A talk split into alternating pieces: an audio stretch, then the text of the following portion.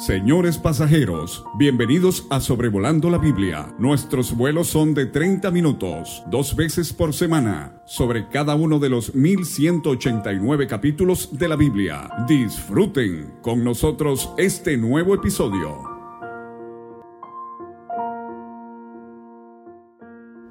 Sean todos ustedes muy bienvenidos a Sobrevolando la Biblia. Soy David Alves Hijo y les saludo desde Emiliano Zapata, Campeche, México. Ya hemos llegado al capítulo 11 del libro de Josué, donde vemos que cuando el rey Javín de Azor escuchó lo que sucedió con los reyes amorreos, envió mensaje a Jobab, rey de Madón, al rey de Simrón, al rey de Aksaf, en los capítulos 6 a 9 ya hemos visto la conquista de las tierras de Canaán en la parte central. En el capítulo 10, cuando vimos en el episodio pasado que se nos explicó muy claramente la conquista de los reyes amorreos, eso fue en el sur, y en el capítulo que vamos a estar estudiando este día, vamos a ver que termina la conquista en el norte de la tierra prometida. Cada uno de estos lugares mencionados, Azor, Madón, Simrón, Aksaf, eran ciudades que se encontraban en el norte de Canaán. Azor estaba al norte del mar de Galilea. Madón estaba cerca de Azor, al suroeste. Simrón estaba al sur de Madón. Aksaf estaba al oeste de Azor y Merón, en la costa del mar Mediterráneo. Vamos a hacerles llegar un mapa para que puedan ustedes escuchar este audio y puedan ubicar cada uno de estos lugares. Los reyes del norte de Canaán hicieron, estamos viendo lo mismo que habían hecho los reyes amorreos cuando hicieron alianzas para pelear contra Israel. Lo mismo sucedió en el capítulo anterior. Este capítulo narra el final de la conquista de Canaán. Esto que hemos estado viendo desde el capítulo 6, aquí en el capítulo 11, termina la conquista de Canaán. El rey Javín de Azor, él eh, hizo entonces, formó esta confederación y vemos que a los reyes que estaban en la región del norte, en las montañas, en el Arabá al sur de Cineret, en los llanos y en las regiones de Dor al oeste, también los incluyó en esta alianza. El Arabá es el desierto, se menciona aquí también eh, el Arabá al sur de Cineret. Cineret era un lugar muy cerca, a orillas del mar de Galilea. De hecho, este lago también se llama por ese nombre Cineret. Es llamado Genezaret, es llamado Galilea, es llamado Cineret. Dor era una ciudad costera al sur del, del monte Carmelo. Usted se acordará que este monte es mencionado aquí en el Antiguo Testamento por donde vamos sobrevolando. Y entonces Javín se va haciendo de más y más aliados. Vemos también que él hizo alianza con los cananeos que estaban al este y al oeste, con el amorreo, con el eteo, el Fereceo, el Jebuseo en las montañas y Aleveo al pie del monte Hermón que está en la tierra de Mispa. Los reyes mencionados en el capítulo 10 todos eran amorreos. En esta ocasión se unieron reyes de distintas nacionalidades. Tan desesperados estaban de poder derrotar a los israelitas que decidieron aliarse aun cuando no pertenecían a una misma tribu, a una misma nación. Cada uno de estos pueblos estaban principalmente en el norte de Canaán. Por ejemplo, aquí vemos que se mencionan a los heveos y que ellos estaban al pie de Hermón. Bueno, el monte Hermón, si usted busca en el mapa, eh, este monte se encuentra en la parte más norte de lo que hoy es Israel. ¿Cómo es que en vez de darnos todos los nombres, Dios fácilmente nos pudo haber dicho en su palabra sencillamente que Javín formó una confederación y hasta ahí. Pero no, Dios nos menciona cada uno de los nombres y de los pueblos con los cuales el rey de Azor se alió para pelear contra Israel. Quizás Dios quiere que veamos la situación en la que estaba su pueblo, tan apremiante, para que nosotros y también ellos vieran su gran poder a librarles. Y vemos entonces el poder infinito de nuestro Dios. A pesar de cada uno de estos pueblos, Dios los va a derrotar muy fácilmente. Y entonces todos estos grupos de personas, ellos salieron junto con sus ejércitos. Era mucha gente, era, eran tantos soldados que eran como la arena que está a la orilla del mar en multitud.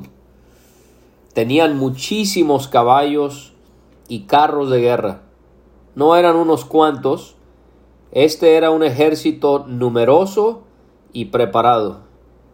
Y todos estos reyes se unieron y acamparon unidos junto a las aguas de Merón para pelear contra Israel. Ya, vemos, ya vimos que Merón estaba en esa región al norte de, de Canaán. O sea que estos hombres no estaban desorganizados, estaban bien unidos. Se unieron y dice que estaban unidos. Estaban organizados de una manera estratégica. Pero no importaba qué tan grande o qué tan preparado estaba el enemigo, Dios era el que iba a pelear las batallas de Israel así como ya lo había hecho anteriormente. Y esto es algo que nos puede animar y consolar a todos, que es Dios el que lucha a nuestro lado. Es Dios el que lucha por nosotros. Y si Dios es con nosotros, ¿quién contra nosotros? Podemos confiar en Dios sin importar qué tan grande sea nuestro enemigo, aun si es Satanás. Podemos confiar en Él para que Él nos ayude a permanecer fieles. Dios le dijo a Josué, considerando esta situación que se desarrolló, que iba a ser aparentemente desfavorable para Israel, pero no porque los van a derrotar muy pero muy fácilmente. Pero Dios le dijo a Josué que no tuvieran temor de ellos, porque al día siguiente él se los entregaría a todos ellos muertos delante de ellos.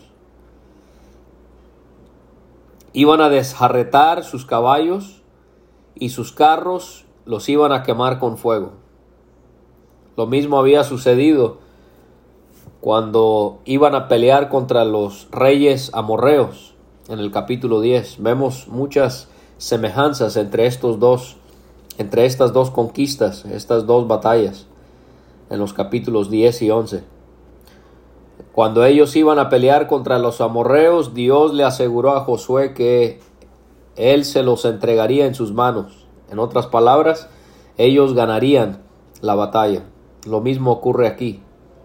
Aquí vemos otra ocasión en la que Dios le hace la petición a Dios, eh, perdón, que Dios le hace la petición a Josué y a los israelitas para que no teman. Le dijo a Josué que no tuvieran temor de ellos. Podían confiar en Dios porque Él estaba en control de la situación. Ahora, ¿qué es esto de desarretar sus caballos? Bueno, es la palabra arrebatar pero también describe lo que se hacía cuando cortaban los tendones de la parte trasera de las rodillas de las piernas traseras del animal. Y obviamente el animal quedaba imposibilitado de poder correr o caminar. Llama la atención que estos pueblos tenían muchos caballos, muchos carros, pero Israel no tenía. En Deuteronomio capítulo 17 ya vimos allí que ellos no podían multiplicar sus, eh, los caballos. ¿Para qué? Para que no confiaran en su ejército, sino para que confiaran en Dios. Israel no tenía caballos. Dios quería que enfocaran su fe y su confianza en Él, no en bestias, no en ejército, no en nadie más, sino en Él. Dice en el Salmo número 20 y versículo 7, estos confían en carros y aquellos en caballos, mas nosotros del nombre de Jehová nuestro Dios tendremos memoria. Tenemos que preguntarnos entonces, ¿estamos nosotros confiando en caballos y en carros, figurativamente hablando? ¿Realmente estamos poniendo nuestra fe en nuestro patrón, en nuestro trabajo, en nuestros ahorros? ¿O realmente estamos confiando en Dios? ¿O en un sentido espiritual estamos confiando en, en los ancianos de la iglesia o en alguna persona a la cual apreciamos y que nos son de ánimo y de apoyo en nuestros tiempos difíciles? Mire, no lo tome a mal, es, es muy bueno tener ese apoyo de hermanos en la fe y hermanas. El problema es cuando confiamos en ellos por encima de confiar en Dios. Y cuando vienen las pruebas y las aflicciones, ahí es donde podemos ver dónde realmente está puesta nuestra fe, si en los hombres, si en los bienes, si en las cosas o si realmente en Dios. Isaías 31 es muy pertinente a esto también, él se lamenta y dice, ay de los que descienden a Egipto por ayuda y confían en caballos y su esperanza ponen en carros porque son muchos y en jinetes porque son valientes y no miran al Santo de Israel, ni buscan a Jehová.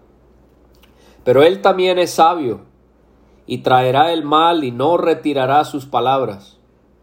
Se levantará pues contra la casa de los malignos y contra el auxilio de los que hacen iniquidad. Y los egipcios hombres son, y no Dios, y sus caballos carne, y no espíritu de manera que al extender Jehová su mano, caerá el ayudado y caerá, y todos ellos desfallecerán a uno, a una. Ese es un pasaje muy, muy interesante que podemos aplicarlo aquí a los israelitas y podemos aplicarlo a nosotros. Debemos examinarnos en quién está puesta nuestra fe. Josué y todo su ejército, ellos hicieron algo que vimos en el capítulo anterior. Ellos llegaron a ir en contra de todas estas naciones repentinamente a donde estaban junto a las aguas de Merón.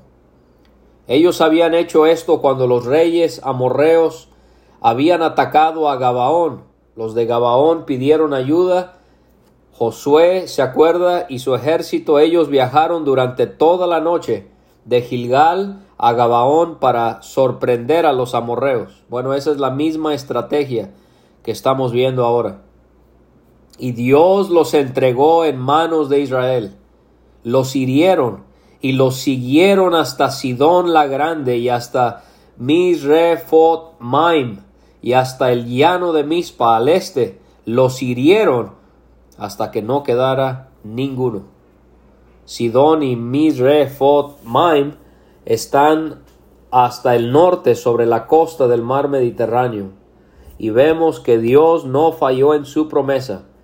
Dijo que iba a entregarles a ellos en sus manos y lo hizo, lo cumplió. ¿Por qué? Porque Dios siempre cumple sus promesas.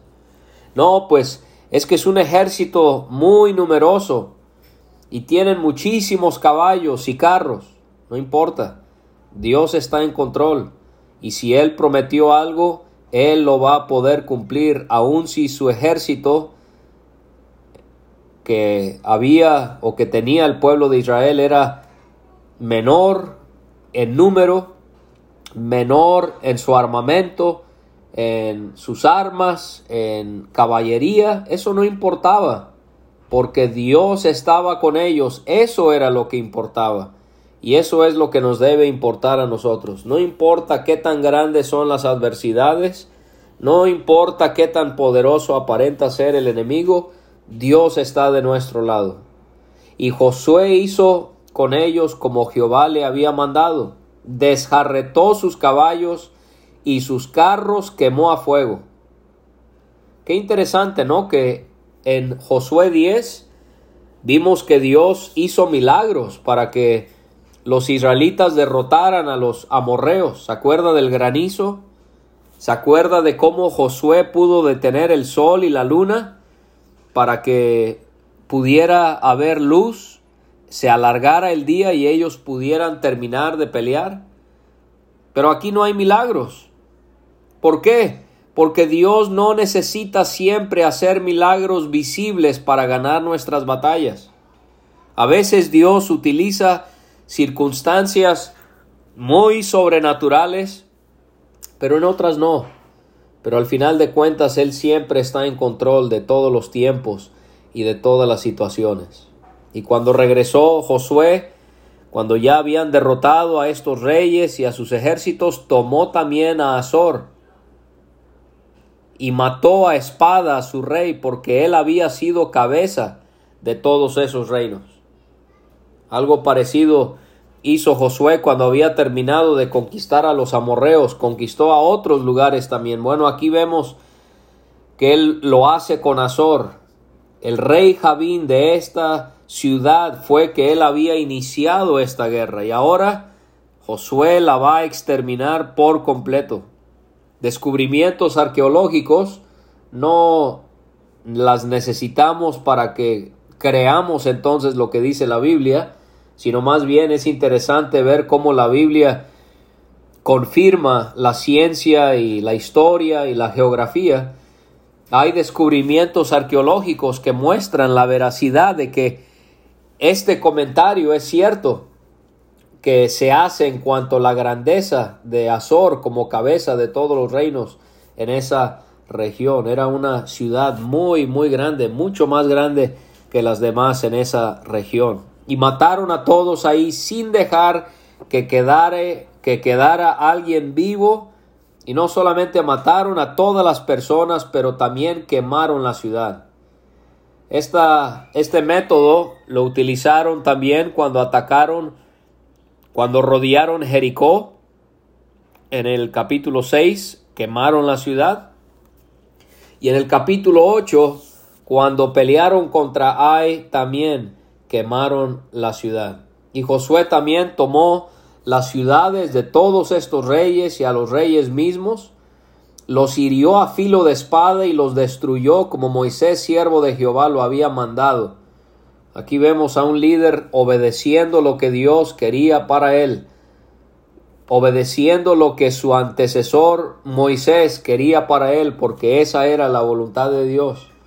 Josué no estaba llevando a cabo su propia agenda, haciendo lo que él quería. Él se hizo sumiso a la voluntad de Moisés, que era la voluntad de Jehová.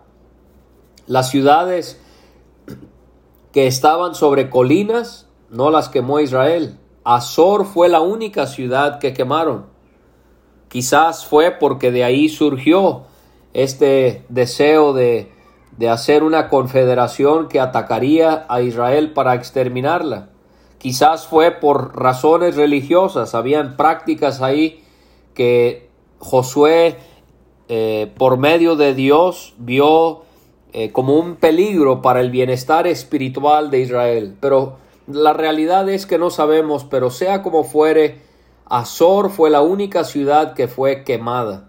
Las otras ciudades no fueron quemadas y serían habitadas por los israelitas. Esto lo había marcado la ley de Dios en Deuteronomio 6, versículos 10 y 11. Cuando Jehová tu Dios te haya introducido en la tierra que juró a tus padres, Abraham, Isaac y Jacob, que te dará, en ciudades grandes y buenas que tú no edificaste, y casas llenas de todo bien que tú no llenaste, y cisternas cavadas que tú no cavaste, viñas y olivares que no plantaste, y luego que comas y te sacies, cuídate de no olvidarte de Jehová que te sacó de la tierra de Egipto, de casa de servidumbre. Israel tomó todo el botín y las bestias estas ciudades. Y él hizo, ellos hicieron así como Dios le había mandado a Moisés su siervo. Moisés así se lo había mandado a Josué, y ahora sí lo hace Josué, sin quitar palabra de todo lo que Jehová había mandado a Moisés. Qué buen ejemplo es Josué como un varón de Dios. Josué tomó toda aquella tierra, las montañas, el Negev, o sea, el sur, toda la tierra de Gosén, los llanos, el Arabá, el desierto, las montañas de Israel, sus valles. Aquí vemos cómo es que se dan los nombres de los lugares, las limitaciones eh, territoriales en el norte, en el sur, en el centro, que Josué y su ejército habían conquistado. Como ya dije, esto lo vemos en los capítulos 9 a 11. Desde el monte Alá que sube hasta Seir, hasta Baal Gad, en la llanura del Líbano, a la falda del monte Hermón, tomó a sí mismo a todos sus reyes y los hirió y mató. Durante mucho tiempo Josué estuvo en guerra contra estos reyes. Vemos aquí un balance perfecto, Dios entregando a las naciones a Israel, pero Israel poniendo de su parte. Dios es el que gana nuestras batallas pero Él quiere que nosotros pongamos de nuestra parte. ¿Cómo? Orando, leyendo, velando, teniendo comunión con otros, etcétera, etcétera. Ninguna ciudad hizo paz con Israel a excepción de los Gabaonitas. Si se acuerda que en el capítulo 9 ya vimos cómo los Gabaonitas a través del engaño ellos hicieron un pacto con Israel para que fuesen protegidos por ellos. Pero aparte de los Gabaonitas, no hubo ciudad que hizo paz con Israel. Uno diría, bueno, yo si fuese el rey de algún lugar, yo habría eh, hecho paz con Israel porque se ve que esta nación está dominando completamente todo este territorio. Pero vemos aquí que se nos da la razón por la que ellos no quisieron hacer paz con Israel. ¿Por qué? Porque Jehová endureció el corazón de ellos para que resistieran con guerra a Israel, para destruirlos, y que no les fuese hecha misericordia, sino que fuesen desarraigados como Jehová lo había mandado a Moisés. Entonces, la razón por la que no hicieron paz, ¿cuál fue? Porque Dios había endurecido sus corazones. ¿Se acuerda lo que hizo Dios con el faraón en Éxodo capítulos 4 al 14? Cuando Dios endureció el corazón de Faraón para que él dejara salir al pueblo de Israel de Egipto hacia Canaán. Esta es la soberanía de Dios. Él tiene la prerrogativa de escoger lo que él quiere, pero él respeta a la misma vez la voluntad libre que tiene el ser humano. En el caso de Faraón, Dios sí endureció su corazón, pero la Biblia también nos dice que Faraón endureció su propio corazón. O sea que Dios le dio lo que él quería. Y aquí con estas naciones, con estas personas que fueron conquistadas por los israelitas, Dios endureció su corazón, pero no fue sin darles una oportunidad. Ellos habían sido tremendamente perversos, inicuos, habían pecado contra el Dios de Israel y la paciencia de Dios se había agotado y ahora Él endurece sus corazones para que sean desarraigados o exterminados, es la palabra en hebreo por el ejército de Israel. Aquí en estos versículos ya es como un resumen de toda la conquista que hizo el pueblo. Dice que también Josué destruyó a los anaseos de los montes de Hebrón, de Debir, de Anab, de todos los montes de Israel. ¿Quiénes eran estos anaseos? Era la tribu de gigantes que moraban en el sur de Canaán. No era la única tribu de gigantes, pero era una de ellas, los anaseos, eran de Anac. Ellos fueron los que asustaron a la mayoría de los espías en Deuteronomio 1.28. En Deuteronomio 2 vemos que eran numerosos y que eran altos y que por causa de ello la pregunta, el refrán de todos en esa región era Deuteronomio 9.2, ¿quién se sostendrá delante de los hijos de Anac? Bueno, el poder de Dios, no pudieron sostenerse al poder de Dios porque ninguno de los anaseos quedó en la tierra de los hijos de Israel. Solamente quedaron en Gaza, en Gat y en Asdod. Y vamos a ir viendo más adelante cómo es que Caleb, por ejemplo, él tuvo una participación en la destrucción de los gigantes. Y entonces tomó Josué toda la tierra conforme a todo lo que Jehová había dicho a Moisés y la entregó a Josué. Perdón, y la entregó Josué a los israelitas por herencia conforme a su distribución según sus tribus. Esto lo vamos a ir viendo en la segunda parte del libro de Josué, la, la tierra siendo distribuida como herencia a cada una de las tribus de Israel, excepto la de Leví. Pero cómo es que eh, Josué le heredó a Israel su herencia, y la tierra descansó de la guerra. La palabra herencia aparece unas 42 veces en el libro de Josué. O sea que Josué es una figura de nuestro Señor Jesucristo, permitiendo que nosotros heredemos todas las bendiciones que Él nos ha otorgado por medio de su gran batalla. Josué tuvo que pelear para que Israel pudiera recibir su herencia.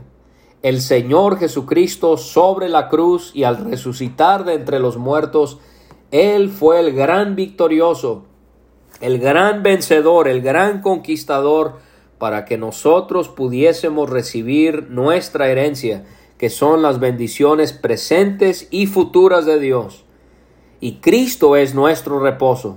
Hay descanso así como hubo descanso en la tierra de Canaán de todas esas guerras por las victorias de Josué con la ayuda de Dios, así nosotros aún más hemos podido conquistar el diablo, la muerte, el pecado, el mundo y también Cristo es nuestro reposo. En Hebreos capítulo 4 versículos 8 a 10 se hace una comparación entre este reposo de Josué con el nuestro y el nuestro excede al reposo de Israel en Canaán, porque el reposo que nosotros tendremos y tenemos es por medio de Cristo, que es superior a Josué. Y en cuanto a nuestra herencia que el Señor ha permitido que nosotros heredemos por medio de su sangre derramada en el Gólgota, Pablo dice en Efesios 1:11, en él asimismo tuvimos herencia, habiendo sido predestinados.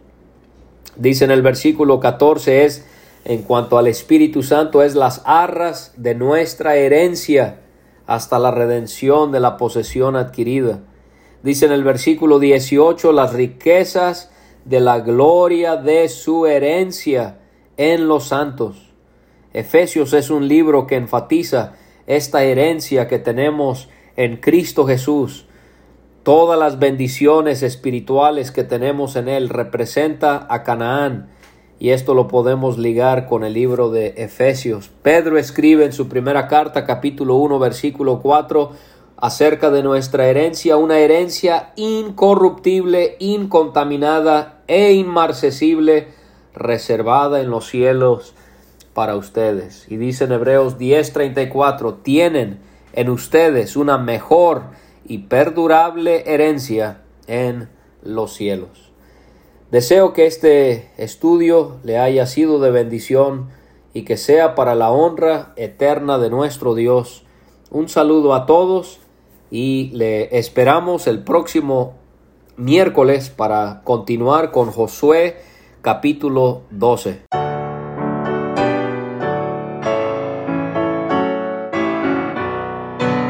Muchas gracias por escuchar. Puede conseguir todos los episodios de Sobrevolando la Biblia en aplicaciones de podcast como Spotify o Pocket Cast para recibir dos audios por semana a su WhatsApp. Envíe un mensaje al más 52 322 349 2258 y no olvide añadir este número a sus contactos. Hasta la próxima.